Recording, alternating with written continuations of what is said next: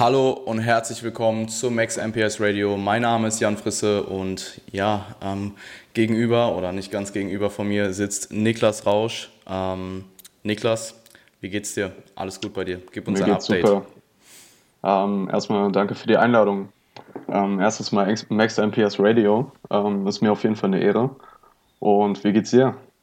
Alles gut in Ähm, Essen? Alles gut, alles gut. Ich, äh, man hat natürlich irgendwo so ein bisschen aufgrund der aktuellen Situation so ein bisschen, ja, man hat einfach die aktuelle Situ- Situation im Hinterkopf, aber ähm, ja, man macht das Beste raus und ich denke, ähm, das ist auch das, worauf wir uns alle konzentrieren sollten.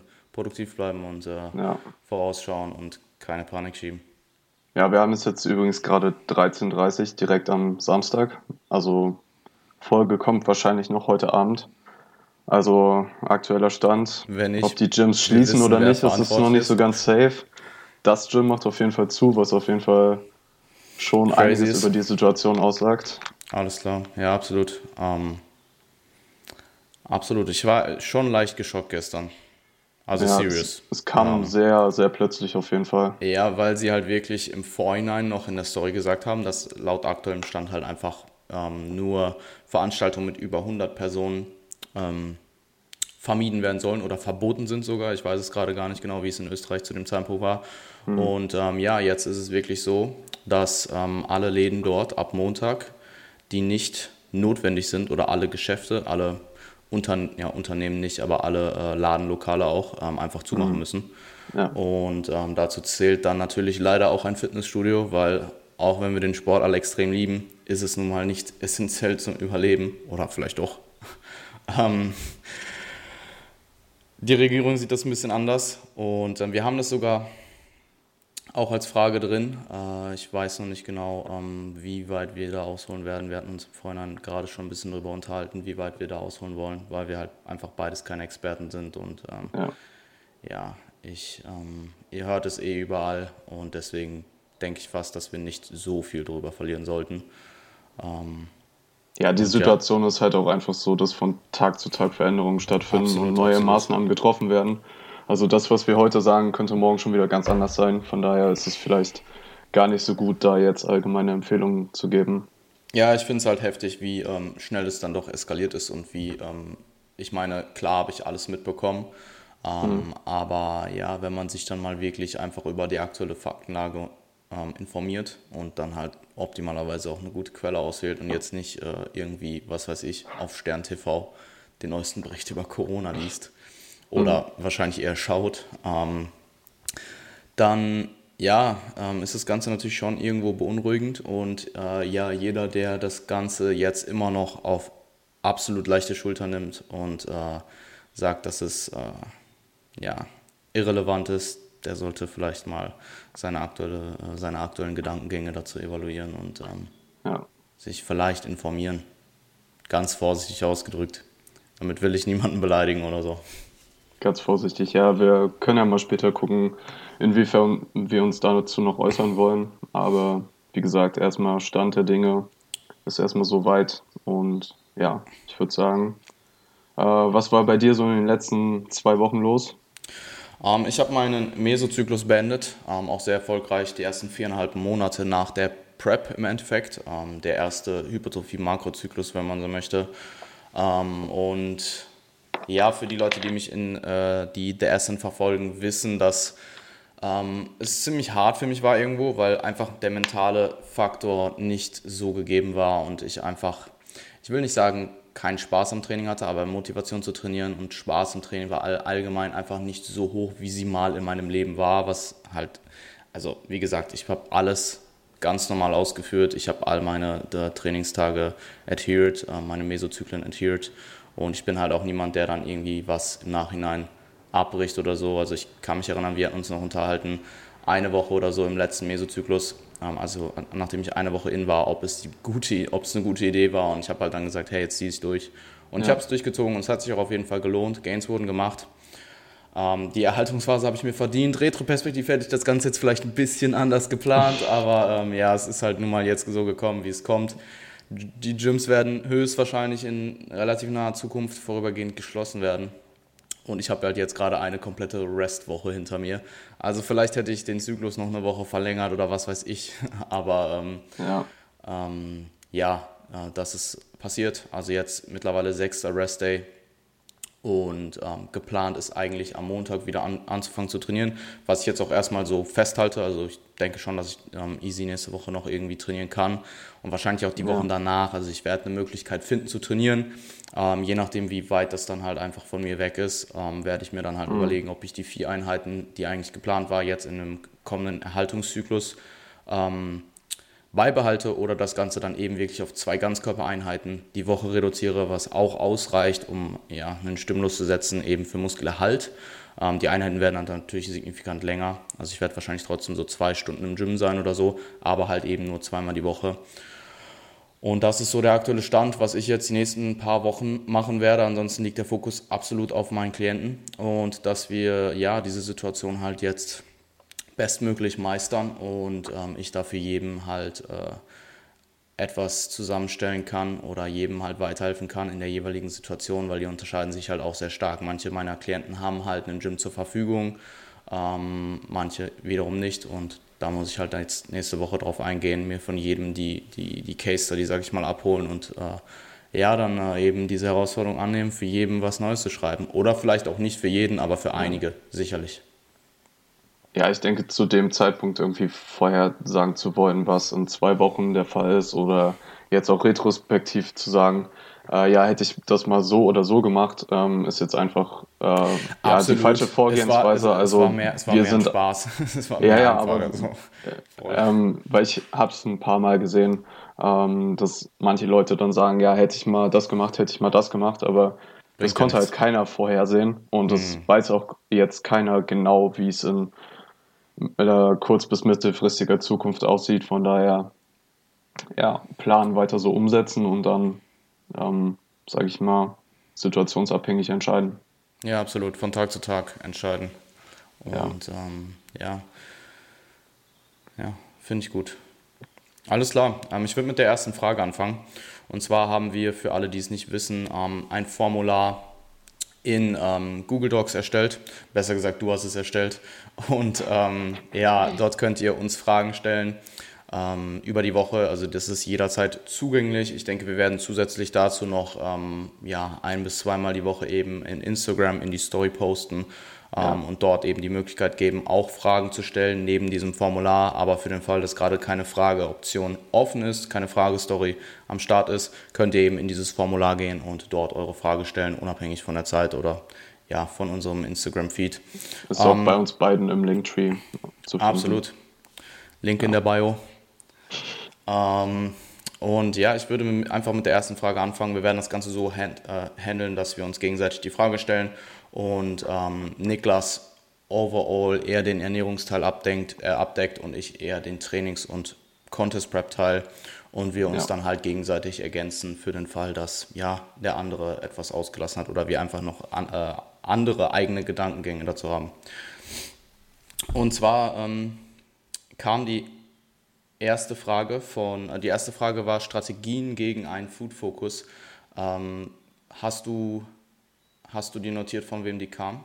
Ähm, die war im Google-Formular und im Google-Formular gibt es ah. leider nicht die Möglichkeit, da Namen hinterzuschreiben. Äh, also schon, ihr könnt einfach danach, danach euren Namen hinschreiben, wenn ihr genannt werden wollt, aber bei der Frage war jetzt kein Name mit dabei.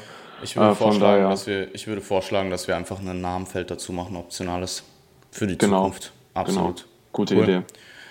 Okay, let's ja, do. Strategien, Strategien gegen, gegen einen Food Focus. Ähm, ja, erstmal zu sagen, ähm, ist natürlich die Frage, inwiefern das jetzt ausgeprägt ist. Wenn es wirklich ähm, schon in Richtung Essstörungen geht, dann sind auf jeden Fall da Experten und ärztlicher Rat aufzusuchen. Ähm, wir können da jetzt ähm, wirklich nur aus dem Kontext heraus beantworten, wie es, ähm, ja, denke ich mal, in der Bodybuilding-Szene schon etwas verbreitet ist. Ähm, von daher jetzt unter dem Kontext, ansonsten natürlich ähm, können wir keinen medizinischen Rat geben, aber ich denke, ähm, als erstes ist halt die Frage zu stellen, erstmal inwieweit er ausgeprägt ist ähm, und auch in welcher Phase man sich befindet. Ich denke, Ähm, es ist, ja, wie gesagt, phasenabhängig am Ende einer Prep.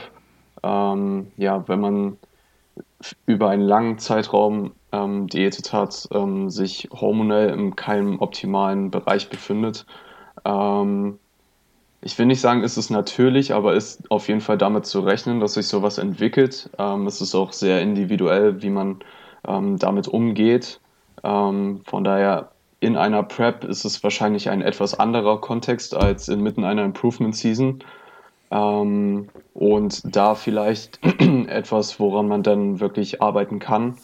Und eine weitere Frage, die man sich dann stellen sollte, ist, äh, was ist es an dem Essen, was dich so ähm, einnimmt? Also was, was deine Gedanken darauf fokussiert? Also es ist entweder zum Beispiel besonders schmackhaftes Essen, es ist eine sehr große Mahlzeit am Ende des Tages oder eventuell auch das Umfeld, was du damit assoziierst, wenn du abgelenkt wirst durch Serien oder YouTube-Videos schauen oder vielleicht sind es auch ähm, soziale Interaktionen, die eigentlich das sind, worauf du dich freust und nicht das Essen oder eventuell auch zu viel Entscheidungsfreiheit, also Thema Decision Fatigue, ähm, wenn du zum Beispiel Konzepte wie If It Fits Your Macros oder Flexible Dieting ähm, in Extremen ausübst und einfach diesen psychologischen Trigger zu finden und ähm, daran zu arbeiten und ähm, sich selbst versuchen rational selbst zu reflektieren und versuchen Strategien zu finden, ähm, wie man dieses Verhalten anpassen kann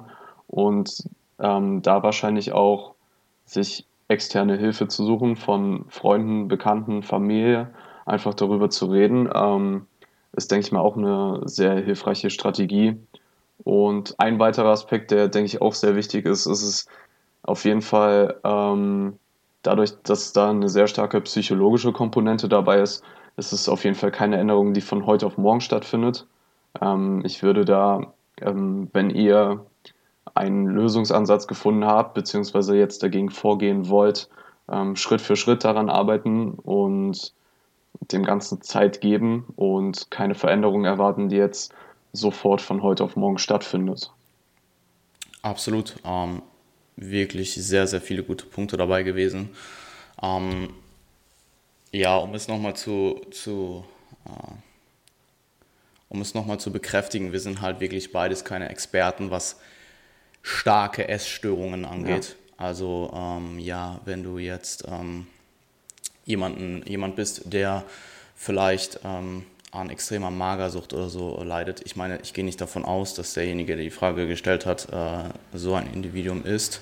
Aber ähm, dann ja, sind wir halt absolut die falschen Ansprechpartner.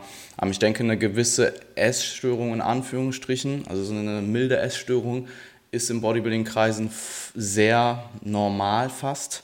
Ähm, mhm. Je nach, je, also sehr phasenspezifisch auch, wie du schon angesprochen hast, ähm, je nachdem, ob du jetzt gerade eben eine lange Diät hinter dir hast oder eine lange Improvement Season, weil wenn man das Ganze mal aus einem anderen Kontext betrachtet, wie es vielleicht sehr oft nicht betrachtet wird, zum Beispiel am Ende einer Off-Season, wenn du wirklich gar kein Essen mehr möchtest ähm, und wirklich die Kalorien reinzubekommen wirklich ein Kampf ist, dann kann man eben auch schon argumentieren, ob das nicht eben auch eine Essstörung ist. Und ähm, ja. deswegen eine gewisse Essstörung ist, denke ich, fast nicht vermeidbar. Ähm, man kann jetzt auch eben argumentieren, ob Essstörung auch inkludiert, wie äh, Essstörung auch allgemein zum Beispiel das Tracken der Kalorien oder der Makronährstoffe inkludiert. Ähm, und ja, ich denke, das, was du gesagt hast, ähm, sich auf jeden Fall selbst zu reflektieren und festzustellen, woran es liegt. Ähm, jetzt sowohl mentale als auch physiologische Gründe und diese ja. dann eben in Zukunft ähm, frühzeitig zu bemerken und festzustellen und dann eben entgegenzuwirken, ist, denke ich, der Schlüssel dafür für viele Leute. Mhm. Ähm, also generell ähm, zum Beispiel rein anekdotisch ist das, was ich im Coaching bisher ähm, am meisten festgestellt habe, dass Leute bei erhöhten Stressleveln eher zu mehr Hunger und Appetit neigen als vice versa. Es gibt aber auch Fälle, in denen hoher Stress einfach dazu führt, dass jegliches Hunger- und Appetitgefühl ähm, ja, vermindert wird. Also das habe ich auch schon ja. gehört. Und ähm, sich da eben bewusst zu sein, was generell Food Focus triggert oder verstärkt, ist extrem mhm. wichtig.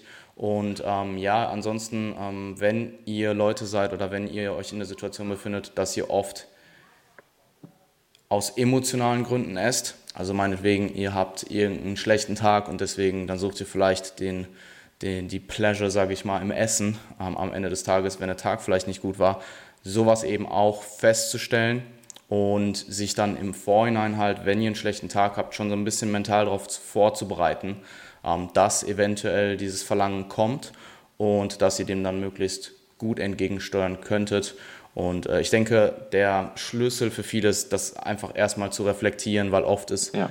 Food-Fokus und dementsprechend vielleicht auch die darin resultierenden Binge-Attacken ähm, sehr unbewusst. Also man macht es dann einfach und man, es ist halt kein rationales Handeln, ähm, sondern mhm. es ist halt dann einfach, hey, ich esse jetzt und am Ende denkt man sich so, fuck, was habe ich gemacht? Ähm, und ich ja, viele Leute machen das, denke ich, durch in ihrer Karriere als Bodybuilder in irgendeinem Teil, dass eben vielleicht eine milde Essstörung vorhanden ist und Food Focus hoch ist. Und ähm, inkl inklusive mir, by the way, auch. Ähm, ist zwar schon eine Weile her, aber inkl inklusive mir. Und ähm, ja, evaluieren, reflektieren und dann in Zukunft besser machen. Das ist so meine, ja. Meine zwei, zwei Dinge, zwei Cents dazu noch. Und ähm, findet Beschäftigung abseits vom Essen. Also gerade bei Leuten, die sehr, ich sage mal, sehr robotartig diesen Bodybuilding-Lifestyle leben und vielleicht einfach gar nicht so viele Hobbys und Be Beschäftigungen abseits von Training und Ernährung oder Training und Essen haben, ähm, haben dann natürlich vielleicht am Ende des Tages zu viel Zeit, auch wirklich Food Focus zu haben, starken und drüber nachzudenken Mhm. Und ähm, zum Beispiel nach dem Essen zeitig was anderes einzuplanen ähm, oder eine andere Beschäftigung zu planen, ähm, kann äh, wirklich Wunder verhelfen, anstatt halt am Ende des Tages dort zu sitzen, nichts zu tun zu haben und dann halt vielleicht einfach mehr über Essen nachzudenken. Es hat mir auch in der Prep extrem geholfen, einfach nach dem Essen abzuschalten und was anderes zu machen und halt dementsprechend war mein Food Focus in der Prep ähm, ziemlich gering und auch generell kein Problem mit Hunger und Appetit.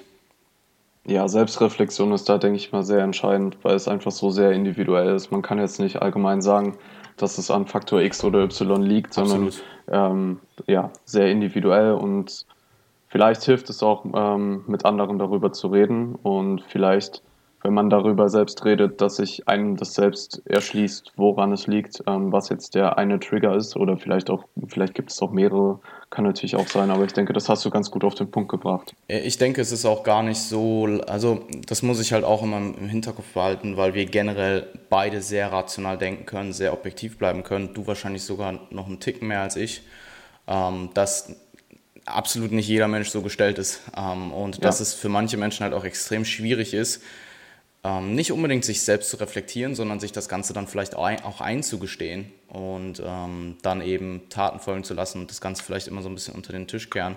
Ähm, also ja, ähm, ja. wenn ihr nicht weiterkommt, sprecht mit jemandem drüber, ähm, der im besten Fall viel Erfahrung hat, also vielleicht nicht unbedingt eure Mutter oder so. Aber selbst das kann helfen, also ja. Freunde, Bekannte. Äh, ich meine, Kommunikation ist, denke ich mal, eine gute Sache. Ja, mit meiner Mutter sprichst du am besten nicht über Ernährung. Mit meinem Dad auch nicht unbedingt. Okay, lass uns zur nächsten Frage kommen. Ähm, ich würde sagen, erste Trainingsfrage. Ähm, und zwar hat Valentin Schelbert auf YouTube gefragt, Meinung zu Leg Extensions to Failure vor der V-Squat Machine, um die Quads pump zu haben und noch bessere Mind-Muscle Connection zu haben. Ähm, willst du ganz kurz auf den Mass-Artikel eingehen, den du ähm, rausgeschrieben hattest? Äh, oder? Ja, kann ich machen. Ja, ähm, mach das ruhig.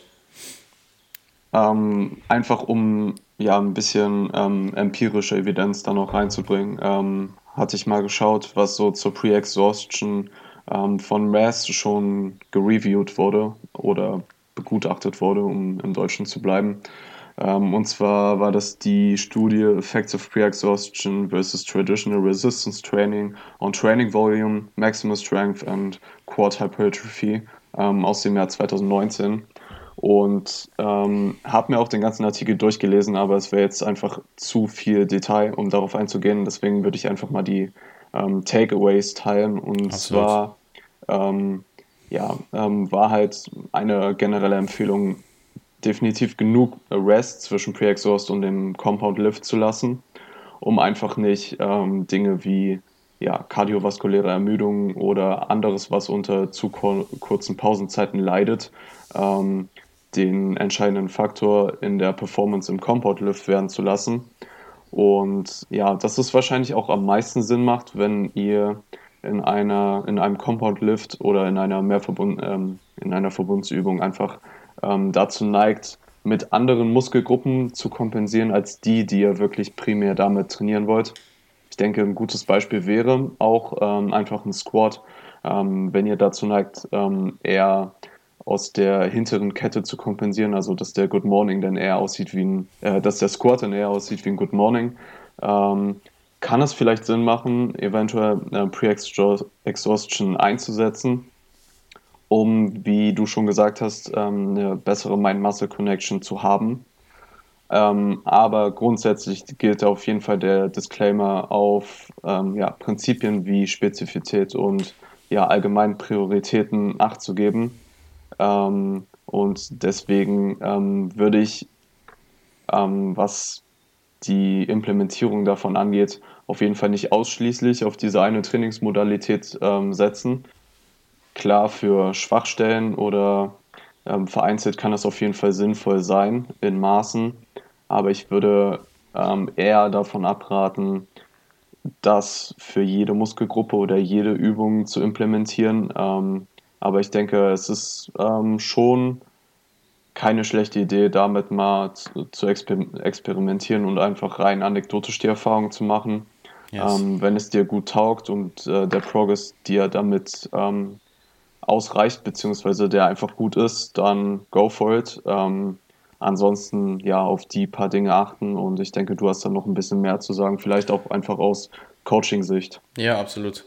Ähm, also ich denke, dass für jemand, der nicht sehr advanced ist und jemand, der in, der, in dem Compound ähm, oder für den der Compound anatomisch so gegeben ist oder du von der Anatomie so gegeben bist, dass der Compound eben den, die Zielmuskulatur sehr gut trifft, mhm. finde oder denke ich, dass ähm, sehe ich kaum Gründe dafür. Ähm, einfach weil, wenn du jetzt zum Beispiel einen Squat hast und du bist ein guter Squatter. Ähm, meinetwegen, ja, kaufst du dir Gewichtheberschuhe und ähm, hast einen relativ aufrechten Squat und deine Quads sind wirklich bis zu einem bestimmten Grad irgendwo der limitierende Faktor im Squat. Es muss nicht unbedingt der hauptlimitierende Faktor sein, aber dass deine, äh, deine Quads halt irgendwo ans Limit gepusht werden, wenn du in einem Squat an deine Grenzen gehst. Ähm, wenn das der Fall ist, dann sehe ich wenig, weniger Gründe dafür, sagen wir es mal so.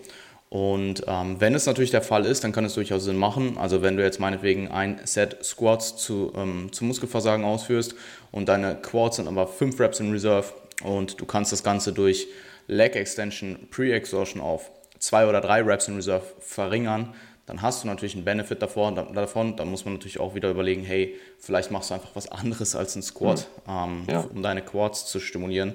Aber jetzt in dem Szenario ähm, kann es Sinn machen. Ähm, es ist extrem individuell und auch individuell im Individuum selbst. Also nur, es kann zum Beispiel sein, dass, deine, da, dass du ein sehr schlechter Quad-Squatter bist, um es mal so auszudrücken, aber zum Beispiel in deinem Hinge äh, extrem gut deine Hamstrings triffst.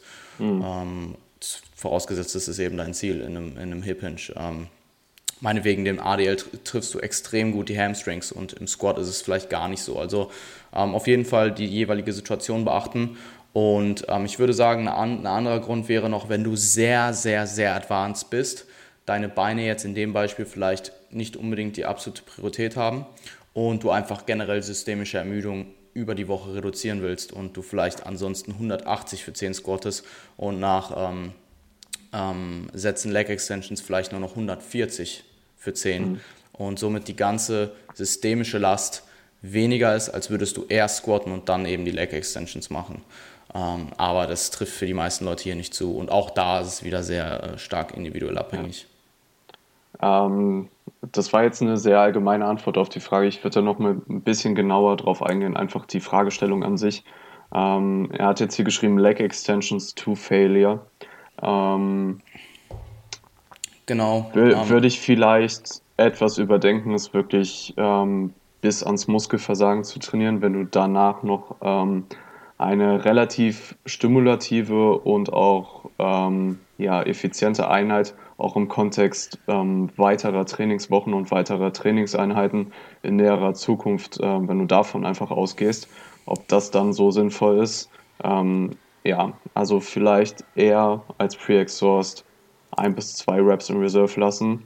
Ähm, weiterer Punkt, V-Squat Machine ähm, ist schon eine sehr spezielle Maschine und im Hypertrophie-Kontext, ähm, wenn du einfach Probleme mit der Maschine hast und ähm, einfach kein gutes Gefühl reinbekommst, wieso machst du dann die V-Squat Machine? Ja, ähm, du hast absolut. genug andere, also No Vielleicht offense, nicht, aber, ja. Ja. No offense, aber ähm, es ist halt wirklich im Hypertrophie-Kontext musst du keine Übung machen. Hm. Denk in Bewegungsmuster, ein Squat-Pattern wirst du sehr wahrscheinlich finden, was dir, ähm, was für deine Anatomie und deine Bedürfnisse wahrscheinlich besser ähm, zutreffend ist. Und auch, ähm, wenn wir jetzt den V-Squat, die V-Squat-Machine als Compound Exercise sehen, Inwiefern da die Mind-Muscle-Connection relevant ist, ist auch dahingestellt. Ähm, klar, ähm, du möchtest damit deine Quads ähm, zum Hypertrophieren bringen,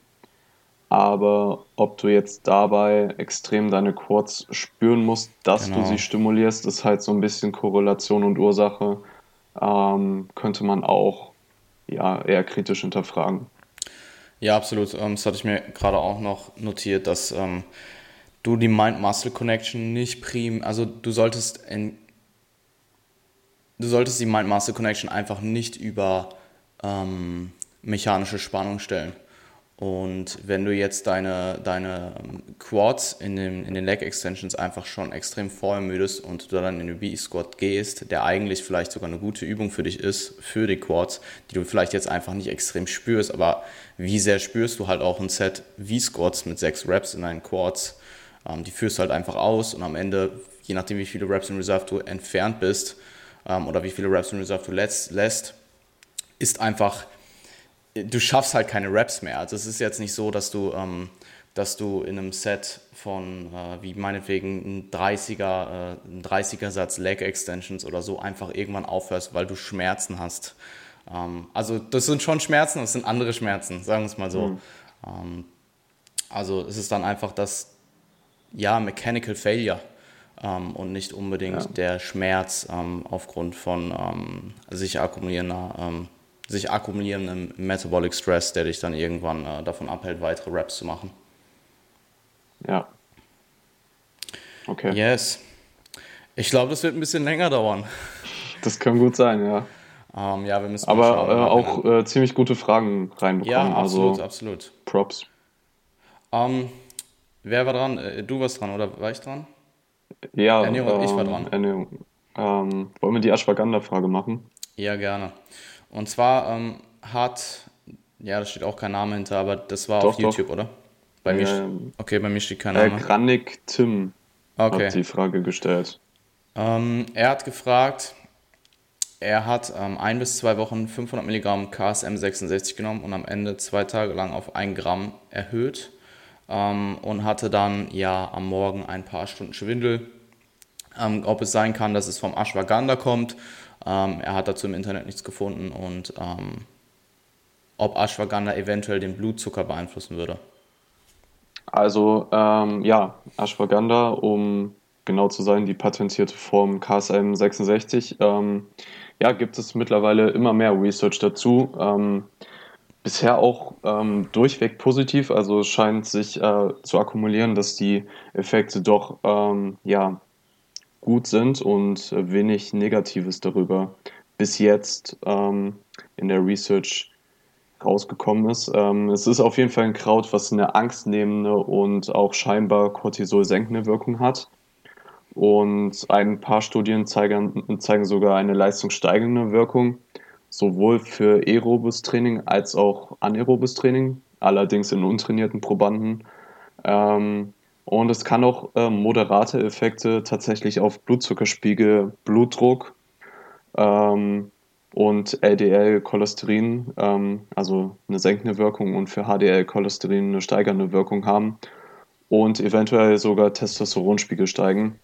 steigern. Allerdings sind die Effekte halt sehr gering und das sind äh, meist vereinzelte Studien, die natürlich noch validiert werden müssen. Aber einfach um auf deine Frage nochmal ähm, genau zurückzukommen, ähm, wie gesagt, kann den Blutzuckerspiegel senken. Aber ich schätze, ähm, dass wenn du davon so starke Effekte spürst, ähm, sowas wie Schwindel und so weiter, ist es wahrscheinlich eher Korrelation als Ursache. Ähm, ja, es kann einfach viele Faktoren haben, aber ich kann mir schlecht vorstellen, dass in, ich gehe jetzt mal davon aus, in einem isokalorischen Zustand oder hyperkalorischen Zustand, dass Ashwagandha so eine Wirkung hat. Ähm, in einem anderen Kontext kann das natürlich wieder anders sein. Ähm, aber eine theoretische Erklärung wäre auf jeden Fall dafür, ähm, dass wenn du Parasympathikus dominanter bist, ähm, dass mehr Insulin ausgeschüttet wird und dadurch der Blutzuckerspiegel gesenkt wird, als wenn du jetzt Sympathikus dominanter wärst. Aber wie schon gesagt, ist die Größe des Effekts wahrscheinlich eher klein und vernachlässigbar. Ähm, und deswegen würde ich eher sagen, dass es ja eher Zufall war. Aber ähm, wenn du als Individuum wirklich ähm, wiederholt und hochfrequent so stark darauf reagierst, ähm, dann wäre ich damit auf jeden Fall vorsichtig. Ähm, der Blutzuckerspiegel reguliert sich in gesunden Menschen schon relativ gut. Ähm, wenn du da aber Probleme hast, was ähm, Krankheiten angeht, dann wäre ich mit der Supplementierung auf jeden Fall vorsichtig. Ja, gute Punkte und äh, ich denke gerade bei Supplements, die ähm, anhand der aktuellen Daten vielleicht scheinbar positiv sind, aber vielleicht jetzt noch nicht so viele Daten zur Verfügung sind ähm, und publiziert wurden, die eben, die eben, also wenn die, wenn die, ähm, der gesamte Body of Research einfach noch nicht so groß ist, um eine allgemeine Empfehlung auszugeben, ähm, macht es oder kann man im Endeffekt oftmals, gerade wenn man weiß, dass es sehr wahrscheinlich eben keine Na Nebenwirkung hat, das Ganze einfach mal ausprobieren ähm, und eine Zeit lang an sich selbst testen. Und wenn du jetzt immer und immer und immer wieder Schwindelgefühl hast nach der Einnahme von Ashwagandha, dann ja, ist es das Ganze vermutlich nicht wert. Ich würde ja. mich jetzt mal einfach so weit aus dem Fenster lesen, äh, lesen, wow, lehnen und sagen, dass ähm, es vermutlich Zufall war und dass du, ähm, wie du schon gesagt hast, ähm, dass das Ganze wahrscheinlich irgendwie eher einfach korreliert hat.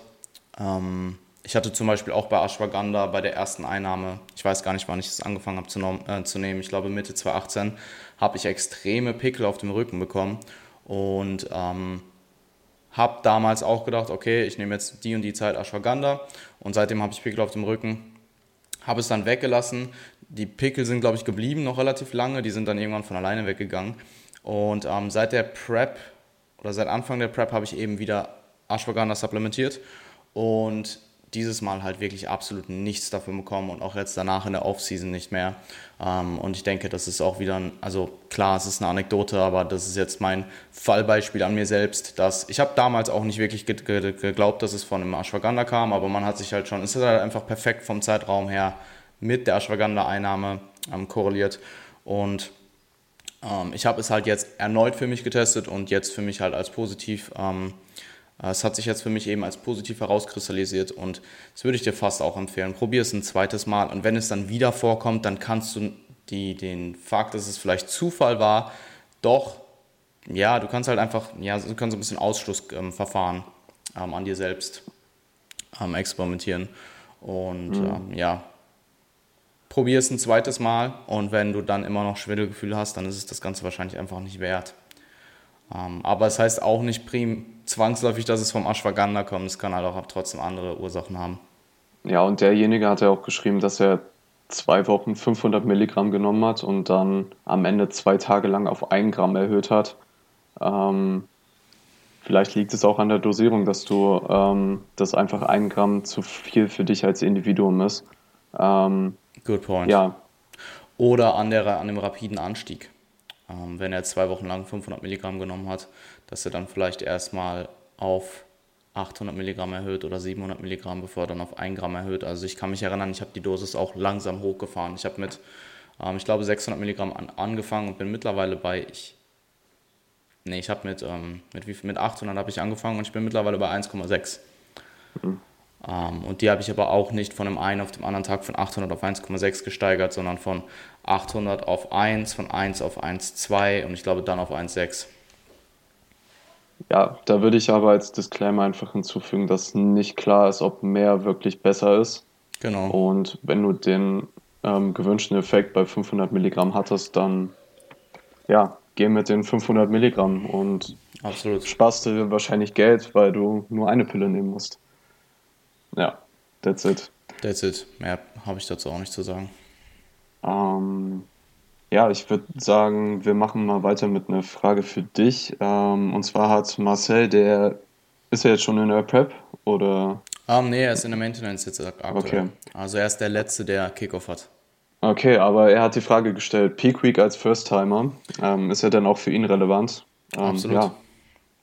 Ähm, ich denke, gerade, ähm, also sowohl dein, äh, meine Aufgabe als Coach als auch seine Aufgabe als Athlet wird es sein, in der Peak Week, vor allem in der ersten oder allgemein in, der, in den ganzen Peak Weeks, Stress so gut es geht zu minimieren. Und dazu gehört dann eben, ja, ähm, zu schauen, dass man eben so gut es geht schläft, je nachdem wie ähm, schlecht oder gut dieser dann halt auch in der Prep noch ist. Ähm, dass man jegliche externe Stressoren probiert zu äh, minimieren, dass man natürlich, wenn man Stress hat, ähm, damit gut umgeht und an seinem Stressmanagement arbeitet und wie man eben ja, auf äh, externe Stressoren reagiert.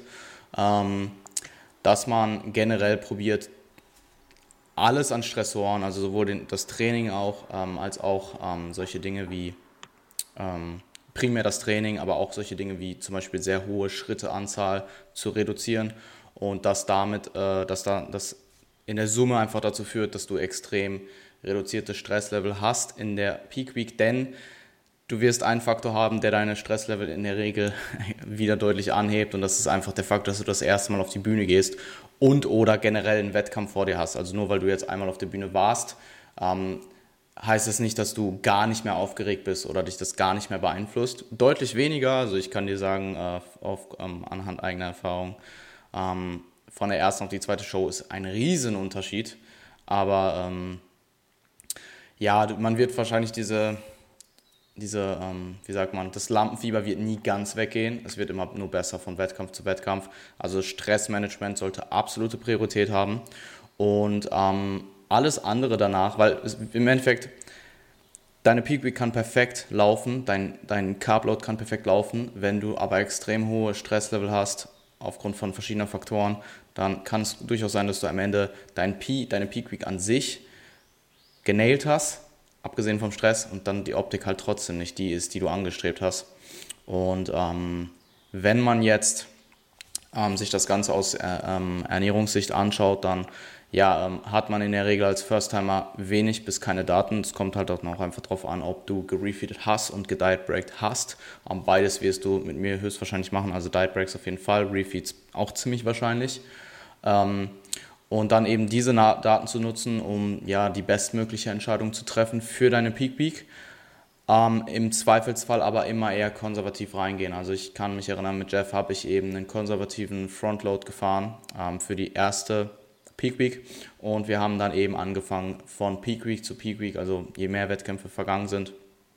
Ähm, er hat drei Stück gemacht, den äh, Load immer jeweils etwas näher zum Wettkampf hinzuschieben, ähm, weil rein anekdotisch sehen Leute oft besser aus, wenn sie eben den, also der, der Carbload nach oben sieht meist besser aus als der Carbload nach unten. Also wenn du jetzt ähm, einen sehr, wenn du jetzt einen Frontload fährst und leicht spillst und den dann behebst, sieht das in der Regel nicht so gut aus oder in den meisten Fällen wie als würdest du einen Backload fahren und on point nailen.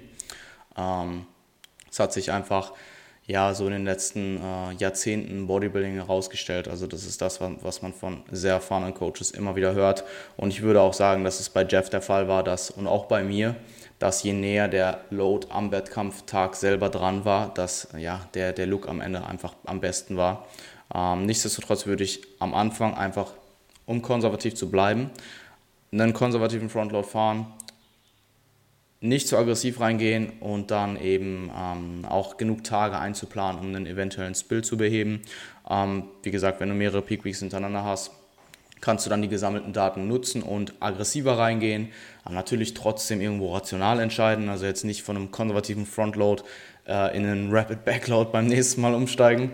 Ähm, und ja, ähm, so ist es dann im Endeffekt, dass du deine Peak Week programmst, beziehungsweise ich deine Peak Week programme.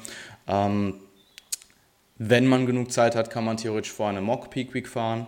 Ähm, das kann auch sehr gut funktionieren, einfach um vielleicht dem ähm, Athleten etwas die Angst zu nehmen davor und ähm, als Coach dann natürlich auch schon deutlich mehr Daten zu haben. Also du kannst im Endeffekt einmal eine ganze Peak Week durchgehen, aber das, den Luxus haben die wenigsten, einfach weil die meisten keine Zeit dafür haben.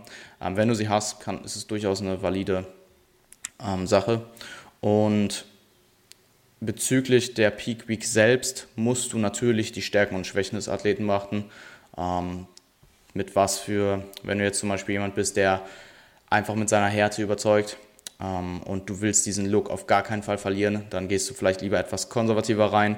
Und wenn du jemand bist, der eher sehr muskulös ist und vielleicht nicht ganz hart ist, der kann dann überlegen, hey, vielleicht gehen wir, ähm, kommen wir lieber. Ja, im Endeffekt, du willst trotzdem nicht ins Bild kommen, aber du kannst vielleicht ein bisschen aggressiver reingehen als bei jemandem, der eben auf wirklich nur auf Härte setzt oder ausschließlich. Nicht ausschließlich, aber größtenteils auf Härte setzt. Und ähm, es kommt auch stark darauf an, was für eine Show du eben, was für eine Show du dann antrittst. Also ja. ähm, nur weil du jetzt jemand bist, der vielleicht auf dessen Stärke vielleicht seine Härte ist, ähm, wenn der Wettkampf das eben halt nicht verlangt und die Juries äh, oder die ähm, Jury eher nach, ähm, nach Muskelmasse schaut, dann ähm, musst du das natürlich auch mit in deine Entscheidung einfließen lassen. Also auf jeden Fall auch die Show im Vorhinein analysieren, den Verband analysieren, sich vorherige Shows anschauen, schauen, was wurde gesucht, ähm, was haben die Gewinner oder die Top 3 für Kriterien ähm, an den Start gebracht, die ja, du dann in deinem Athleten umsetzen musst ähm, oder wie kannst du das Ganze eben in die Richtung manipulieren ähm, für den jeweiligen Verband und ja, einfach seine Hausaufgaben als Coach machen. Und wenn du dich dann eben ähm, ja, selbst preppst, dann macht es natürlich auch Sinn, sich im Vorhinein selbst äh, Gedanken dazu, mach, dazu zu machen und eben zu schauen, was sucht der jeweilige Verband. Ähm, und am Ende wollte ich noch sagen, dass das Ganze auch super, super, super individuell ist. Also Peak Week ist irgendwo eine Wissenschaft, aber auch eine Kunst. Und ähm, dass das Ganze nicht nur ähm, interindividuell ist, also zwischen, dass du halt unterschiedliche Individuen haben, die auf unterschiedliche Peak Weeks unterschiedlich reagieren. Wow, das war sehr oft unterschiedlich. Ähm, aber eben auch intraindividuell, also auch von Peak Week zu Peak Week gibt es Unterschiede, externe Faktoren, die eben mit einspielen. Zum Beispiel bei mir war die dritte Peak Week ähm, extrem durch den Reisestress beeinflusst.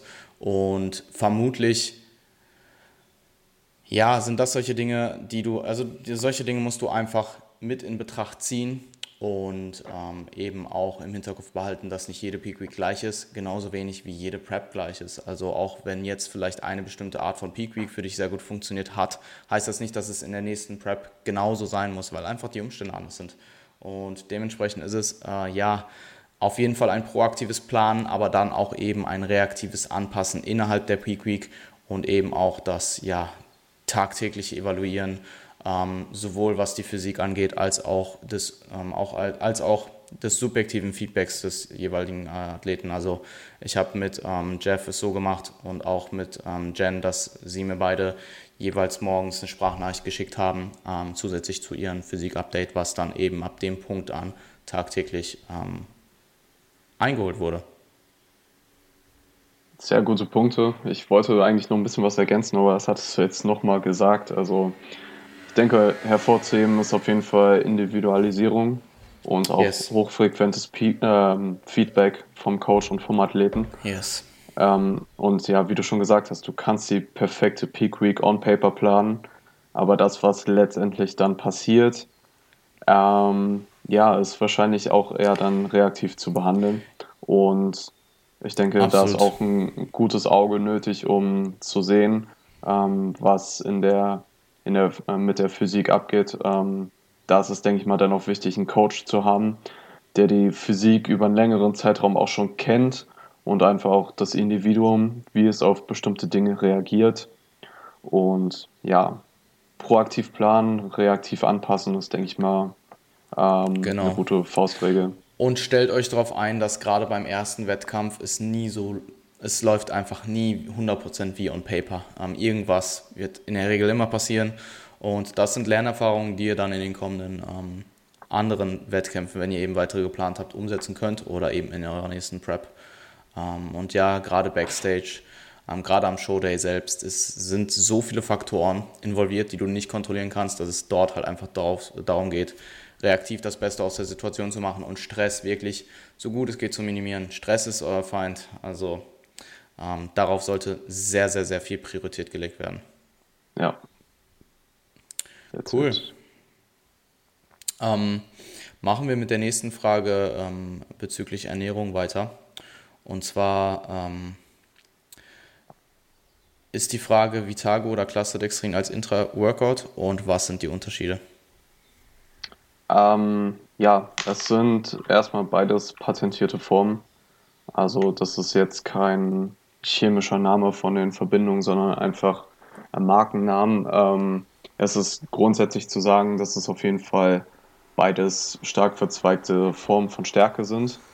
Ähm, sie haben beide eine relativ hohe Molekülmasse und eine geringe Osmolalität, was einfach bedeutet, dass sie ähm, ja, wenig Zeit im Verdauungstrakt ähm, verbringen, sehr schnell verdaut werden, äh, wenig Wasser binden und somit eigentlich eine sehr gute Variante des Intra-Workouts sind, wenn ihr euch das ähm, finanziell einfach leisten könnt. Und ja, ähm, es soll auch dazu führen, den Blutzuckerspiegel sehr gleichmäßig zu erhöhen und auch konst relativ konstant auf einem Level zu halten, als ähm, ja, einen eher typischen ähm, Peak im Blutzuckerspiegel, wie es vielleicht für ähm, Kohlenhydratquellen mit hohem glykämischen Index der Fall ist. Ähm, allerdings würde ich sagen, dass die Unterschiede vor allem zwischen diesen beiden Formen sehr marginal sind und mhm. wahrscheinlich auch sehr individuell, beziehungsweise wenn da überhaupt Unterschiede zu merken sind.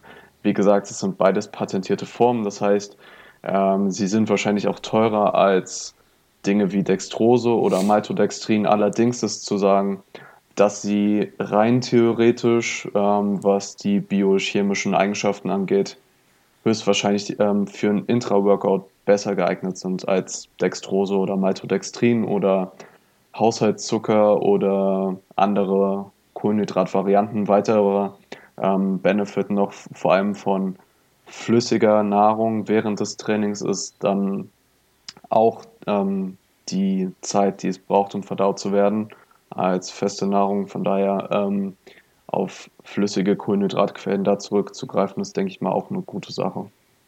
Ja, ähm, kann ich absolut so unterschreiben. Ich würde auch dort noch den Punkt hinzufügen, ähm, genauso wie beim Ashwagandha, probiert es aus, ähm, experimentiert an euch selbst und ähm, probiert beide Formen aus und entscheidet dann selbst, ob ihr einen Unterschied spürt und wenn nicht, ob euch der potenzielle Benefit eben die ja doch durchaus deutlichen Mehrkosten ähm, von ähm, Clusterdextrin gegenüber Maltodextrin wert ist. Und ähm, wenn ihr Maltodextrin gut vertragt im Training und ihr auf einem Budget lebt, ähm, und Intra-Workout ist jetzt halt auch nicht das allerwichtigste Supplement in Anführungsstrichen ever, dann ähm, kann man schon durchaus meiner Ansicht nach auf das Maltodextrin zurückgreifen und ähm, dann vielleicht das Budget, was dann eben mehr vorhanden ist, in ein hochwertiges Way ähm, investieren oder ja, in, eine, in ähm, diverse Gesundheitssupplements, die eben auch sehr vorteilhaft haben, äh, sein können oder oftmals sind. Ja, Prioritäten auf jeden Fall. Genau, genau. Also es bringt euch nicht, wenn ihr, es bringt euch nichts, wenn ihr Clusterdextrin fahrt, ähm, obwohl ihr auch Maltodextrin äh, vertragt, aber dann weiß ich nicht, dass äh, Whey vom Discounter kauft ähm, was 60% Protein hat und äh, ja, von irgend, ja, halt einfach nichts, nicht, ähm, wo nichts hintersteht. Also sowohl ja. an Markennamen oder eben auch äh, Tests, ähm, an ähm, unabhängigen Tests. Absolut. Wo einfach keine Qualität hintersteht. Ja. Ähm, eine ich weitere. Die, ich würde die, ja, ja, voll. Ach. Ich würde die, ich würde, ach so, wolltest du noch was zu der Frage sagen? Nee, zu der Frage Sorry. nicht. Ich hätte die nächste um, gemacht. Cool, genau. Ich, ich wollte die nächste Frage direkt machen. Ich finde, die passen ganz gut zusammen und es sind auch zwei kürzere Fragen. Und zwar ähm, wäre das bessere Verträglichkeit von teuren Oats, ähm, in Klammern jetzt, also derjenige hat halt Köln Oats genannt, ja. im Gegensatz zu Discounter Oats. Ja, ich weiß, wer die Frage gestellt hat. Ähm, Schleichwerbung. Ja, äh, Shoutout an Gaines Luca. Ähm, ja, ich habe mich dazu mal, keine Ahnung, ähm, ich habe mich dazu mal ein bisschen belesen. Ähm, es ist, also, man wird dazu keine Research finden, ähm, aber ich habe mich mal äh, in den Herstellungsverfahren ein bisschen belesen. Ähm, also ich kann mir vorstellen, dass, äh, dass bei den, diesen extra zarten Haferflocken von Köln einfach der extra Extraktionsprozess, ähm, also wo die einzelnen Teile des Haferkorns voneinander getrennt werden, einfach ein bisschen ähm, besser und ausgereifter ist und so einfach der Reinigungsprozess sorgfältiger ist und zum Beispiel Dinge wie Unkrautsamen, Stroh oder Fremdgetreide da ähm, besser draus extrahiert werden. Und so eher unverdauliche Dinge ähm, da weniger enthalten sind und natürlich dann auch, dass sie einfach auch ähm, ja noch mehr, also die gehen fast schon so in Richtung Haferkleie, dass sie halt ähm, relativ ähm, relativ fein sind. Also ich äh, kann das anekdotisch auch bestätigen, dass sie auf jeden Fall eine gute Konsistenz haben. Aber um auf die Frage zurückzukommen, ja, wahrscheinlich ähm, bezahlst du da bei dem Preis einfach bessere Herstellungsverfahren mit. Ich finde es interessant. Ich finde es auch sehr, sehr cool, dass du dich da so eingelesen hast. Ich muss auch nur lachen, weil ich mir halt vorstelle, wie, äh, wie äh, Gianluca Oats isst und dann da so Stroh, Strohstückchen drin sind. Aber ähm, ja, um halt, also du hast es perfekt beantwortet. Ich denke, auch dort kann ich wieder diesen stumpfen Punkt hinzufügen. Probiert es aus. Wenn ihr Köln Oats, ich meine, im Endeffekt, das zu fragen ist halt immer so eine Sache, weißt du, weil jetzt, du hast dir jetzt Niklas Antwort angehört und im Endeffekt, wenn du die Köln Oats besser verträgst ähm, als die Discounter Oats und du hast es mehrere Male getestet und du stellst es immer wieder fest, dann nimm die Köln Oats so. Dann ja. Und du es dir leisten kannst und nichts Wichtigeres darunter leidet. Naja, gut, wenn, wenn du sie halt jetzt gar nicht verträgst und du kannst sonst keine Oats essen, so, dann, dann nimm halt echt die Köln Oats. Ähm, ich muss sagen, ich präferiere sogar geschmacklich Discounter Oats. Ich weiß nicht, Köln Oats sind mir einfach zu fein, so. Es ist mir einfach, ich weiß nicht. Also okay. ich, ich, ich habe sie, ich hab sie, ich habe sie ein, zwei Mal gekauft, weil es halt einfach mhm. manchmal äh, keine Discounter Oats mehr gab. Und ich habe es jedes Mal, dachte ich mir so, Junge, du hast ja jetzt gerade ausgekauft, die schlechter schmecken und das drei- bis vierfache kosten so. Okay. Ich habe es jetzt die ja. letzte Woche ein paar Mal gegessen und muss sagen, ich bin schon überzeugt, aber der Preis überzeugt mich nicht. Ja, yeah, voll. Also ich glaube 39 Cent für Discounter Oats und 1,29 Euro oder so für die Köln. Nee. Mm, nee, ist mir, glaube ich, nicht wert. Ja. Ähm, ich war Aber übrigens ey, gestern Abend im Rewe einkaufen und es gab einfach keine Ja-Haferflocken ja, mehr. Und war, war so kurz davor, mir die Köln zu kaufen. Aber nee. Ja, voll. Exakt die gleiche Situation gehabt. Äh, ich glaube Ende oder Anfang dieser Woche. Ähm, es gab halt auch wirklich keine normalen Oats mehr, nur Köln Oats. Und ich habe kurz überlegt und dann dachte ich so, nope. Ja. No Oats. Same. Ja. Meinst du, um, es gibt ähm, auch Bodybuilder, ja. die so richtig hart am Hamstern sind? Dann wirklich jetzt so 100 Kilo Oats zu Hause stehen haben. So. Ich kann es mir schon vorstellen. Ja, ich glaube auch. Ähm. Aber mal auf den Punkt zurückzukommen, also ich glaube, ähm, was die Lebensmittelversorgung angeht, mache ich mir da eigentlich am wenigsten Sorgen. Ich also, auch absolut nicht. Also beim im aktuellen Stand gar nicht. Und auch, es müsste schon sehr, sehr, sehr schlecht laufen. Ja. Ähm, damit wir uns diesbezüglich äh, Sorgen machen müssten. Ich bin froh, dass, ja. ich, äh, dass die Prep jetzt gerade nicht erst aufgehört hat. So. Weil ich habe jetzt wieder ein paar äh, Notreserven. Mhm. Für den Fall der Fälle. Cool. Ähm, ich würde mit der nächsten Frage weitermachen. Ähm, Training, oder? Yes. Ähm, wie programmt ihr Metabolite Techniques? Ganz genau. Ähm, ich mache es so, dass ich das Ganze meistens ähm, eher zum Ende eines Makrozyklus, wenn man das Ganze jetzt mal im Makrozyklus-Kontext betrachtet, programme. ähm, und je nach Individuum, je nach Fort, ähm, je nach Trainingsstand auch wie viel Metabolic ähm, oder wie viel Intensitätstechniken ich einstreue, ist halt sehr stark davon abhängig. Also mit jemandem, der super advanced ist und einfach extreme hohe absolute Gewichte im Gym bewegt, mit dem würde ich jetzt vermutlich weniger Ganzkörper, also dass ich für jede, für jede Muskelgruppe eine Intensitätstechnik einstreue, fahren.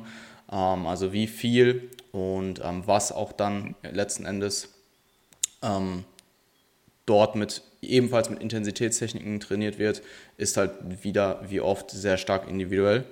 Ähm, ich kann mich zum Beispiel auch erinnern, oder was heißt erinnern, ich, ich weiß es, weil es auch noch nicht so lange her ist, ähm, dass ich mit dir, das klingt jetzt so, als würde ich alles, was ein bisschen länger her ist, vergessen, aber ich habe mit dir jetzt eben äh, so gemacht, dass wir quasi über den gesamten Makrozyklus ähm, jeweils eine, ähm, eine oder mehrere ähm, Muskelgruppen mit Intensitätstechniken trainieren zusätzlich, aber nie quasi einen Zyklus haben, wo wir alles auf oder wo wir jetzt quasi einen Zyklus, ähm, Zyklus haben, der sehr Metabolic Stress Emphasis ist. Ähm, und ja, es ist halt extrem stark davon abhängig, ähm, was möchtest du priorisieren kannst du theoretisch für jede Muskelgruppe, wenn du sehr allgemein trainierst, eine Intensitätstechnik einbauen über die Woche. Da ist es auch extrem wichtig, dass man ähm, Ermüdung innerhalb des Mikrozyklus ähm, beachtet und vor allem auch innerhalb der Session. Also eine Push-Session mit einem ähm, Supersatz aus Cableflies und ähm, Push-Ups zu Beginn ist vermutlich für den restlichen Verlauf der Session einfach nicht besonders produktiv. Und ähm, all seine Intensitätstechniken am, am Tag vor der härtesten Lower Session in einer Session zu ballen, ist vermutlich auch nicht die intelligenteste Idee. Also auf jeden Fall Ermüdung innerhalb des, der Session, innerhalb des Mikrozyklus und dann dementsprechend auch irgendwo innerhalb des Mesozyklus beachten. Ähm, ich mache das Ganze meistens von Präferenz abhängig, also worauf hat das jeweilige Individuum einfach Bock, ähm, jetzt in Bezug auf welche Intensitätstechniken generell. Und ähm, ja, generell würde ich das Ganze eher später in der Session Pro Program und dann eben die Priorität ähm, im Bezuglos, äh, im, die Priorität so setzen, bezüglich der Übungsreihenfolge und Mikrozyklusstruktur so setzen, dass ja, du eben, wenn du jetzt zum Beispiel die Priorität in einem Zyklus auf deiner Druckmuskulatur hast, dort eben auch primär Intensitätstechniken einsetzt. Was man aber auch nicht vergessen darf, ist, dass das, äh, dass das Ganze eher als ähm, als Zusatz genutzt wird und nicht euer herkömmliches, traditionelles ähm, Resistance-Training ersetzt. Ja. Und auch ähm, hier mechanische wieder, Spannung halt, ja, ja. Ähm, immer noch Priorität sein sollte. Nur Metabolic Stress dann vielleicht in dem Fall etwas mehr in, in, den, äh, in den Fokus äh, fällt.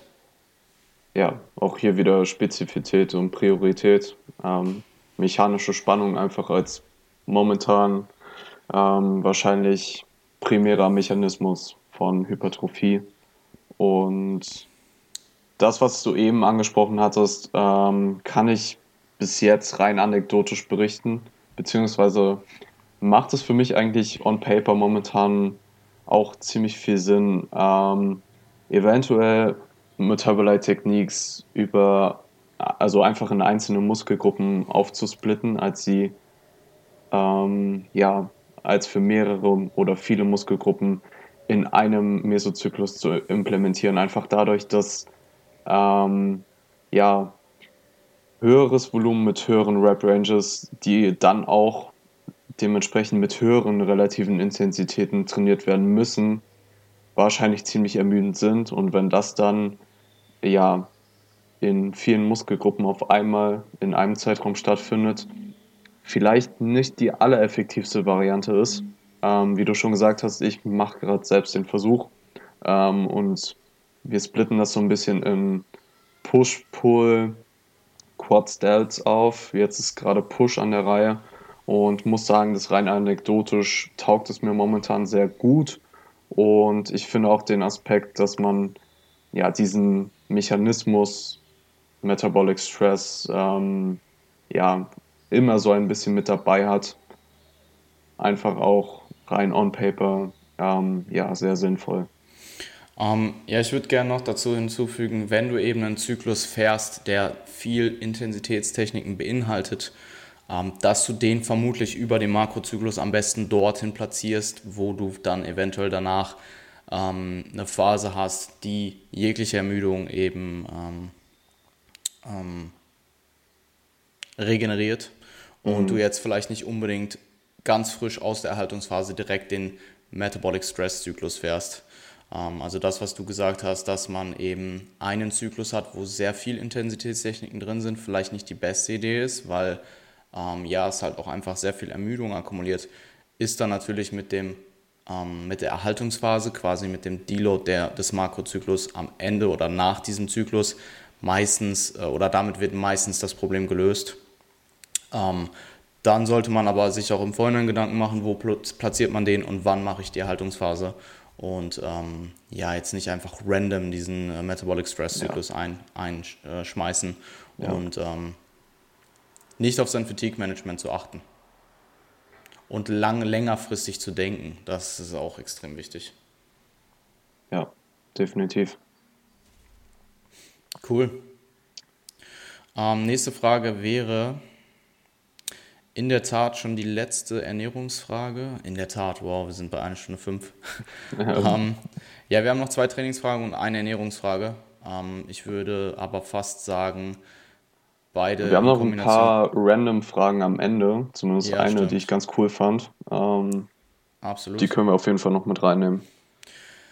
Ja, ich würde sagen, ähm, ich mache die, wir machen die nächste Frage in Bezug ja. auf dich. Und das war, ähm, lass mich sie kurz suchen. Auf wie viel Gramm Protein auf einmal tritt die Gluconeogenese auf? Ähm, ja, Gluconeogenese ist erstmal für alle, die, denen das kein Begriff ist, ist die Herstellung von äh, Glucose, die vom Stoffwechsel benutzt werden kann, aus nicht kohlenhydrathaltigen organischen Verbindungen. Ähm, also alle, die so in Biologie ganz gut aufgepasst haben. Ähm, das kann zum Beispiel Pyruvat, Glycerin, Laktat, aber auch bestimmte Aminosäuren sein, die eben als Vorstufen dafür verwendet werden können. Das heißt, ähm, was die Frage einfach äh, impliziert, dass wenn man zu viel, in Anführungsstrichen, Protein auf einmal in einer Mahlzeit zu sich nimmt, dass das halt wahrscheinlich dann nicht alles für die Muskelproteinbiosynthese verwendet wird, sondern auch für andere Prozesse.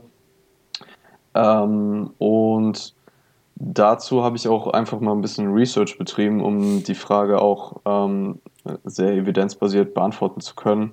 Und zwar gibt es da die Studie, das müsste sogar ein Review sein, ähm, Dietary Proteins Contribute Little to Glucose Production ähm, und so weiter aus 2013 und ähm, dort wurde eben herausgefunden, dass ähm, wenn Probanden äh, morgens nüchtern eine Mahlzeit konsumieren, ähm, also nach, nach dem Schlafengehen einfach morgens frühstücken, äh, eine Mahlzeit, die hauptsächlich Protein und Fett en enthält, das war in dem Fall einfach vier Eier, ähm, dann müsste ja, wenn jetzt die Gluconeogenese wirklich ein sehr entscheidender Faktor sein würde, ähm, würden ja vor allem jetzt die Aminosäuren aus der Mahlzeit ähm, hauptsächlich in Glucose umgewandelt äh, werden, um so halt verstoffwechselt werden zu können.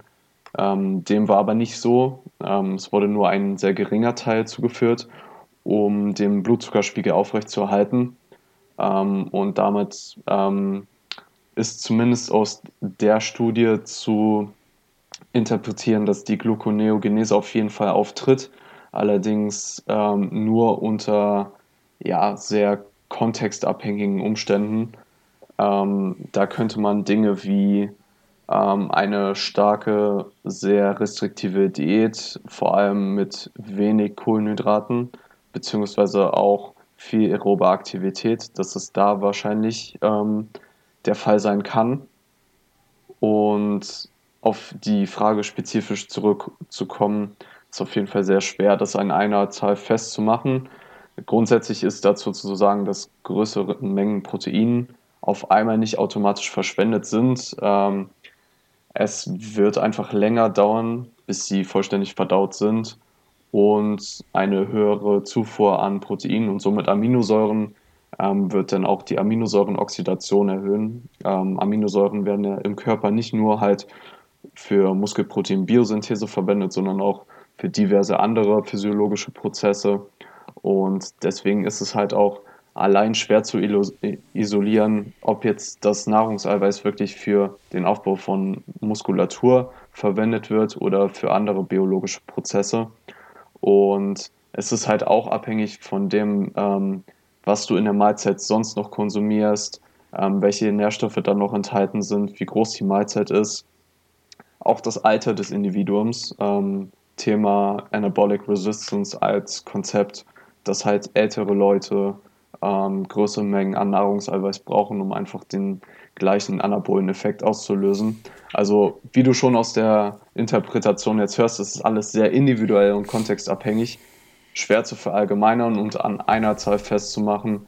Allerdings ist, denke ich mal, ähm, die allgemeine Empfehlung, die 2018 von Schönfeld und Aragon getroffen wurde, ähm, ja, 0,4 bis 0,6 Gramm pro Kilogramm Körpergewicht an hochwertigem Nahrungserweis ähm, wahrscheinlich eine sehr effektive Variante, um die Muskelprotein-Biosynthese zu maximieren. Und alles andere ist halt, ja, Hypothesen aufstellen und wahrscheinlich dann letztendlich für ähm, die Realität bzw. das Real Life dann, inwiefern man das dann noch überdenken muss, wahrscheinlich eher ja, zu verkompliziert. Sehr gute, also extrem gute Zusammenfassung. Ähm, sehr theoretisch, aber ziemlich interessant.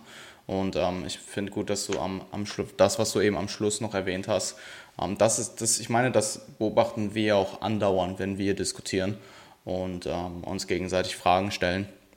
Ja. Ähm, dass es oftmals einfach interessante Theorien und Konzepte sind und wir die dann eben ähm, ja, aus, ausdiskutieren und unsere äh, Gedanken dazu austauschen. Und am Ende kommen wir dann auf den Punkt, so, hey, es war alles mega interessant und es macht Spaß, darüber nachzudenken und äh, ja, die, sich die Gedankengänge des anderen anzuhören. Aber im Endeffekt in der Praxis ist es halt meistens, wenn die Gegebenheiten von genug Protein jetzt in dem Beispiel zum Beispiel gegeben sind, ja, vermutlich sehr irrelevant oder nicht, vielleicht nicht komplett irrelevant, aber ähm, Zumindest nicht so, nicht so relevant, nicht dass so es einen signifikanten man, Unterschied macht. Dass es einen signifikanten Unterschied macht und dass es vielleicht auch eben ich meine, in unserem Fall ist es ja einfach eine sehr rationale Diskussion meistens, aber ich könnte mir halt auch gut vorstellen, dass einige da draußen sich diese ähm, ähm, sich dieses Konzept anschauen und das Ganze dann halt extrem verkomplizieren und überdenken und eventuell Entscheidungen treffen, die die Basics oder die Prioritäten einfach falsch setzen.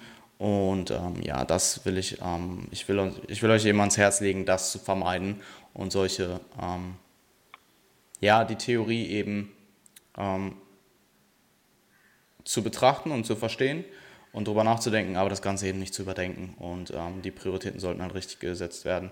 Und ja. die Basics sind halt immer, stehen immer über solchen Nuancen, sage ich mal. Ja.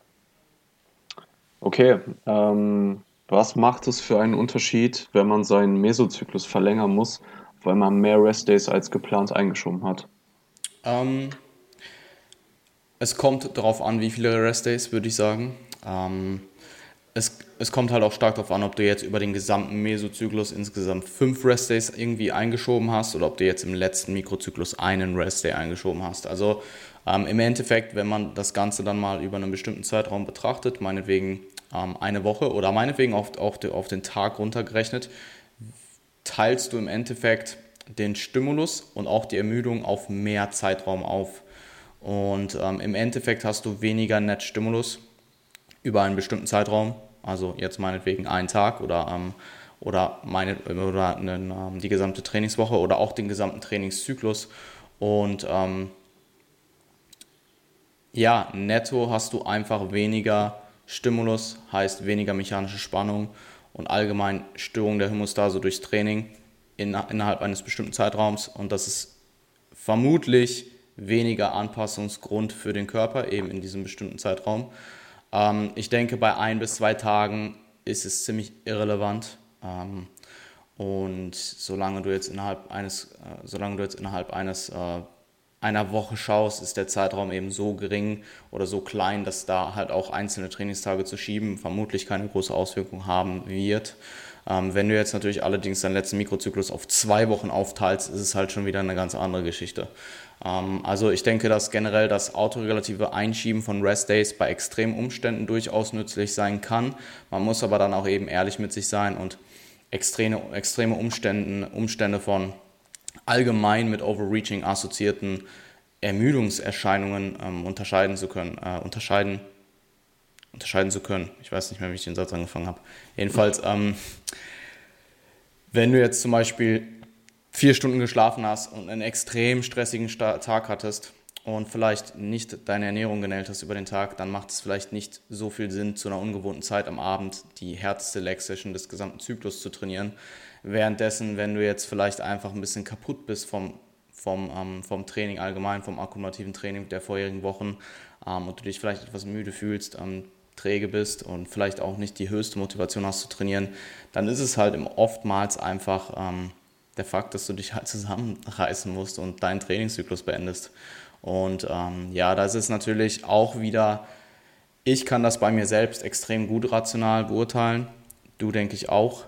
Ähm, für jemand, der das Ganze nicht so gut kann vielleicht auch sehr emotional denkt ähm, oder sehr emotional entscheidet, ist es natürlich wieder schwieriger. Und da würde ich fast in den meisten Fällen sagen, solange jetzt keine extremen ex externen Umstände ähm, vorgekommen sind, oder es eben einfach nicht möglich ist, an einem bestimmten Tag zu trainieren aufgrund von externen Faktoren, was weiß ich, du musst länger in der Arbeit bleiben oder du hast irgendeinen, ähm, irgendeine ähm, irgendeine Familiensache zum Beispiel, die einfach geklärt werden muss und die dann einfach Priorität hat, dann würde ich sagen, in den meisten Fällen geht trainieren und ähm, probiert nicht da großartig irgendwie äh, autoregulativ eure Restdays einzuschieben.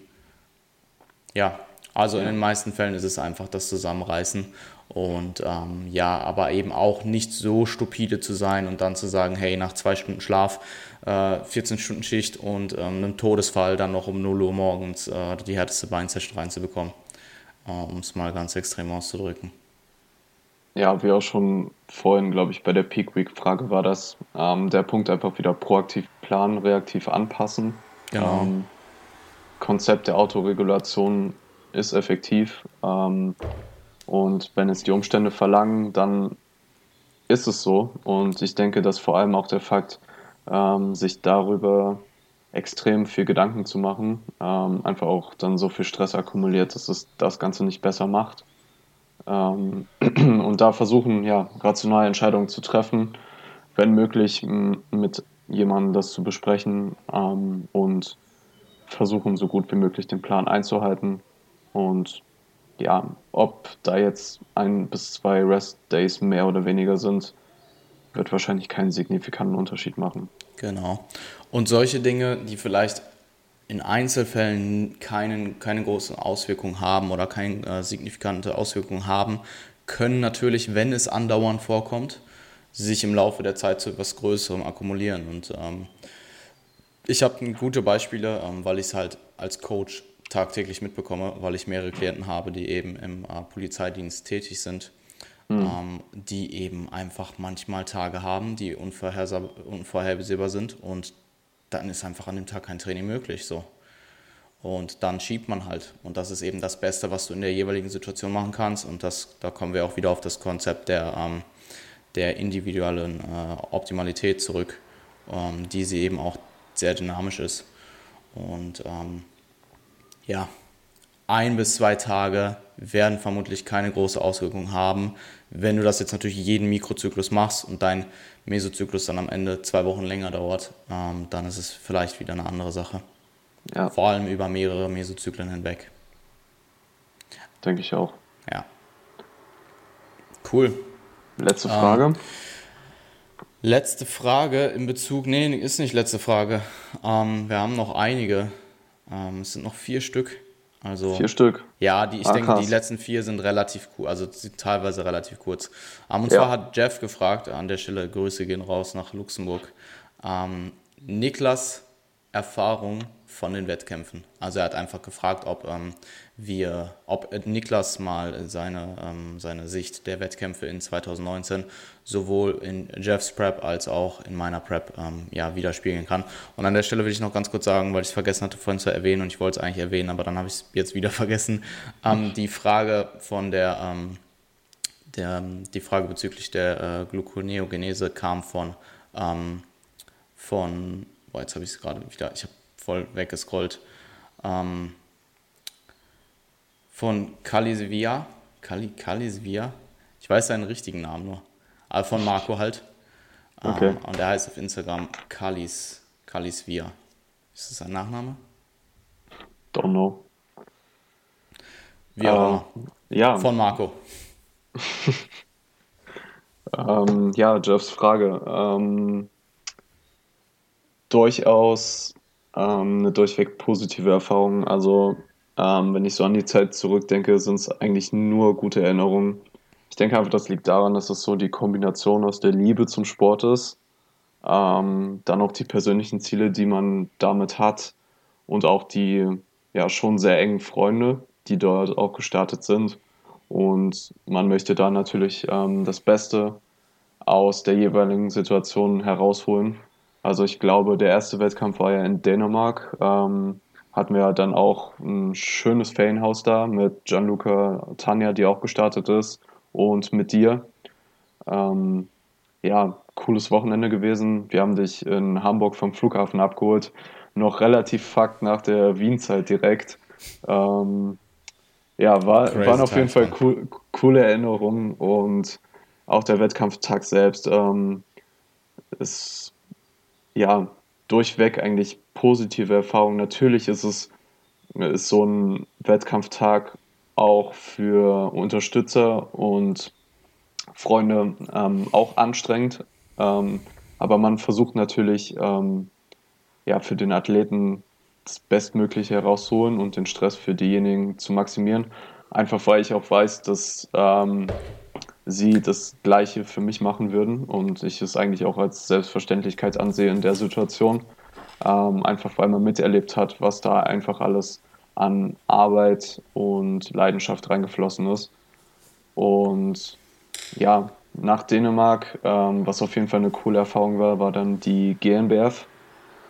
Ähm, bin ich persönlich angereist und dann auch ja, im Backstage um Jeff und dich gekümmert eigentlich, obwohl Jeff äh, viel früher dran war als du, glaube ich. Und habe dann so ein bisschen ja, Backstage-Support für euch beide gemacht. Auch extrem cooler Tag. Ähm, dann am Ende auch noch mit Marvin, der sehr erfolgreich abgeschlossen hat an dem Tag. Und ähm, ja, danach WMBF in München. Ähm, war der letzte Wettkampf für mich in 2019, wo ich dabei war. Ähm, man trifft einfach auch jedes Mal so viele Leute, die man auch kennt, ähm, vor allem über Instagram und so weiter, die äh, ja im Sport aktiv sind, was auch definitiv eine coole Erfahrung ist. Und ich denke einfach auch, dass es ähm, gute Erfahrungen sind, wenn es dann selbst mal soweit ist. Und ja, immer wieder gerne. Also 2020, jetzt leider im Frühjahr ja keine Wettkämpfe momentaner Stand. Aber dann im Herbst geht es weiter und ja, ich freue mich drauf. Also es ist jedes Mal wirklich eine gute Erfahrung. Wenn ihr Bodybuilding liebt, dann kommt zu den Shows. Ähm, Support ist auf jeden Fall immer wichtig, auch im Publikum. Und ist auf jeden Fall eine Erfahrung, die man gemacht haben sollte, auch bevor man seine erste Prep zum Beispiel macht. Guckt euch einen Wettkampf an. Ähm, ihr, müsst nicht, ihr müsst nicht Backstage sein, aber einfach die Erfahrung ähm, zu haben, da mit live vor zu sein ist, denke ich mal, eine gute Sache. Right in them fields. ja. Um, ähm, ja, brauche ich eigentlich nicht viel mehr zu sagen. Um, ähm, außer, dass du da auf jeden Fall sehr viel geleistet hat, äh, hast. Und ja, ich denke, wir können alle im Nachhinein äh, wissen wir das extrem zu schätzen. Und ähm, das wird sich natürlich auf, auch auf unseren Support in 2022 ähm, für dich auswirken. Ja, alles mit Vorwand. Nein, genau, Spaß, also genau. wirklich, also ähm, ist eine Selbstverständlichkeit einfach. Ja, cool. ich will da auch gar nicht mehr viel, also ich will da auch nicht mehr zu sagen, auf den Punkt gebracht. Und ich denke, ich habe meine Ansicht zu, äh, zu der gesamten Prep oft genug ja. mittlerweile dem Podcast äh, ähm, ja, der Öffentlichkeit öffentlich gemacht. Zugänglich gemacht. Zugänglich gemacht. Ja. Ähm, cool. Dann würde ich sagen, haben wir noch eine Trainingsfrage. Und ja. Ähm, Patrick.trabold ähm, fragt eure Meinung zu App Isolation Work, also Bauchmuskeltraining. Yes. Ähm, kann durchaus Sinn machen, wenn man eben schwache Apps hat. Ähm, also genauso wie jede andere Muskelgruppe kannst du deine Apps eben auch hypertrophieren und diese, ja, kommen dann eben bei niedrigem Körperfettanteil mehr zur Geltung. Ähm, ich würde trotzdem sagen, dass da der Effekt sehr gering ist. Also der Effekt ist ähm, optisch sehr gering und man darf halt jetzt auch keine ähm, Erwartung haben, dass nur weil du jetzt mal ein, zwei Zyklen deine Apps etwas trainierst, dass du direkt halt deutlich bessere Apps hast, wenn du jetzt allgemein eher genetisch schwache Bauchmuskulatur hast. Ähm, langfristig kann das Ganze auf jeden Fall einen Unterschied machen und ähm, der Trade-off ist halt sehr gering. Also Bauchmuskeltraining ähm, akkumuliert sehr wenig systemische Ermüdung und es ist natürlich mehr Trainingsumfang, das muss, dem muss man sich be äh, bewusst sein. Also wenn man generell schon ziemlich viel Trainingsumfang fährt, dann am Ende von deinem Beintraining beispielsweise noch drei bis fünf Sätze Abs zu trainieren, ähm, ist natürlich einfach noch mehr Last allgemein, die du trainierst, und vor allem bezüglich der Mentalität, vor allem langfristig. Ähm, aber ja, ich denke, der Trade-off ist definitiv gegeben, wenn man eben ähm, seine, seine Apps priorisieren möchte und die eben ja, verbessern möchte. Und man darf aber keine, man sollte keine Resultate erwarten in sehr kurzen Zeiträumen. Und ähm, es wird vermutlich, also rein von der Seite wird es natürlich dadurch, dass eure Apps nach vorne hypertrophieren, wird es euch natürlich minimal breiter machen, ähm, wenn man jetzt mal rein vom, vom äh, Umfang ausgeht. Aber wie sehr sich das dann optisch auswirkt, ist, denke ich, vernachlässigbar. Ähm, also ja, der Mythos, der in, Anf der in Anführungsstrichen Mythos breiteren, der breiteren Taille, ist vermutlich rein faktisch nicht so ein krasser Mythos, aber ähm, es wird sich halt vermutlich dann in der Realität ähm, als nicht signifikant herausstellen. Und wenn ihr schwache Apps habt, wird der Benefit von mehr Bauchmuskulatur, die dann einfach mehr zu sehen ist bei niedrigem Körperfettanteil, ähm, höher sein als die minimal breitere Taille von der Seite. Ja, ich denke, was ähm, Bauchmuskeltraining angeht, ist es einfach rational als eine weitere Muskelgruppe zu betrachten. Ganz genau. Ähm, also klar, wahrscheinlich würde ich Apps nicht im sehr niedrigen Rep-Ranges trainieren, aber einfach die Prinzipien, die auch für alle anderen Muskelgruppen gelten, einfach dort anzuwenden, wird wahrscheinlich der beste Weg sein, um eure Apps auch hypertroph zu hypertrophieren, wenn es eine Schwachstelle ist, ihr die Zeit investieren wollt und euch der Trade-off wert ist. Yes. Ähm, an der Stelle, ich habe letztens für jemanden uh, Triples im Crunch geprogrammt. Piekt ihr auch jetzt für den Wettkampf? Ja, ja, wir pieken für seinen Crunch-Wettkampf. cool. Okay, ähm, ich bin froh, dass wir ein bisschen gelacht haben am Ende. Hätten wir das so ganz trocken runtergesagt und man würde uns nicht kennen und ja. man hört es nur und schaut es nicht, dann könnte man es vielleicht sogar ernst nehmen. Ähm, aber ja. Wir hatten vorher noch gesagt, dass wir auf jeden Fall ein bisschen rational bleiben müssen, ähm, damit es nicht ganz so komisch wirkt. Aber hat bis jetzt ganz gut geklappt. Ja, ich denke auch. Absolut. Ähm, ähm, wollen wir noch die Corona-Frage machen oder denkst du, dass das ausreicht, was ja, wir vorhin gesagt ich haben? Ich würde ganz kurz, also im Endeffekt, ähm, es kamen noch zwei Fragen bezüglich des Coronaviruses rein und die eine war eben, ähm, ähm, hast du Angst, dass du, äh, haben wir Angst, dass die Gyms wegen Corona schließen? Die kam von Granik Tim. Äh, ja, das Ding ist, die Gyms in Österreich, beziehungsweise das Gym hat jetzt schon geschlossen. Ähm, in Deutschland hat es. Ähm, also ich habe jetzt von einem Klient gehört, dass das McFit in, ähm, bei ihm schon, oder eins der McFits bei ihm schon zugemacht hat. Ähm, das heißt, es ist vermutlich nicht vermeidbar, ähm, Habe ich Angst per se gehabt, auch im Vorhinein, dass die Gyms schließen? Nicht unbedingt. Ähm, also es war jetzt nicht komplett unrealistisch, aber ich habe jetzt nicht unbedingt damit gerechnet. Jetzt ist es so, habe ich jetzt deswegen Angst? Nein, weil im Endeffekt deswegen Angst zu haben ist nie gut, weil Angst schürt irgendwo dann vielleicht auch Panik. Und ähm, ja, sucht euch eine Lösung. Also im, im, besten Fall habt ihr halt jemanden, der könnt ihr irgendwo trainieren. Und im schlimmsten Fall, ja, trainiert ihr halt eine Zeit lang zu Hause. Ähm, und ist das cool? Nein, absolut nicht. Aber es ist halt jetzt nun mal das, womit wir äh, aktuell leben müssen. Und ja, da kannst du als Individuum halt jetzt auch nichts gegen machen. Also das Beste daraus machen und äh, Wege finden zu trainieren. Ja. True. Ich ja. denke. Und es ist vermutlich eine gute Zeit, eben jetzt dann vielleicht auch eine Erhaltungsphase zu fahren. Weil, sagen wir mal ehrlich, wie stimulativ, wenn du jetzt relativ weit fortgeschritten bist, kannst du zu Hause trainieren, außer denn du hast jetzt viel Equipment zu Hause. Also ich habe zum Beispiel kein Equipment und wie viel kann ich halt mit einem Widerstandsband an Stimulus setzen. Ähm, hm.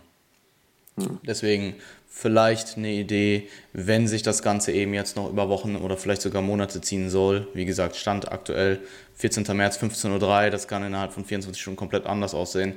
Ähm, ist halt so, dass äh, ich mir überlegen würde, was ihr macht und halt eine Lösung sucht und aber auch da wieder von Tag zu Tag schaut, was geht jetzt ab und ähm, womit müsst ihr äh, leben. Und im Endeffekt aktuell sind die Gyms noch offen, also wenn ihr bereit seid, euch eben dem Risiko auszusetzen, ins Gym zu gehen, sollte jeder für sich selber entscheiden, dann geht trainiert. Also geht trainieren, solange ihr könnt. Ja. Ich denke auch, ähm, um da die Emotionalität ein bisschen rauszunehmen, klar lieben wir alle den Sport und trainieren leidenschaftlich gerne. Aber letztendlich ist es halt einfach ein Risiko. Ähm, es sind Sicherheitsmaßnahmen und die werden nicht umsonst getroffen. Und ja, man kann da niemanden für verantwortlich machen. Es ist einfach die Situation.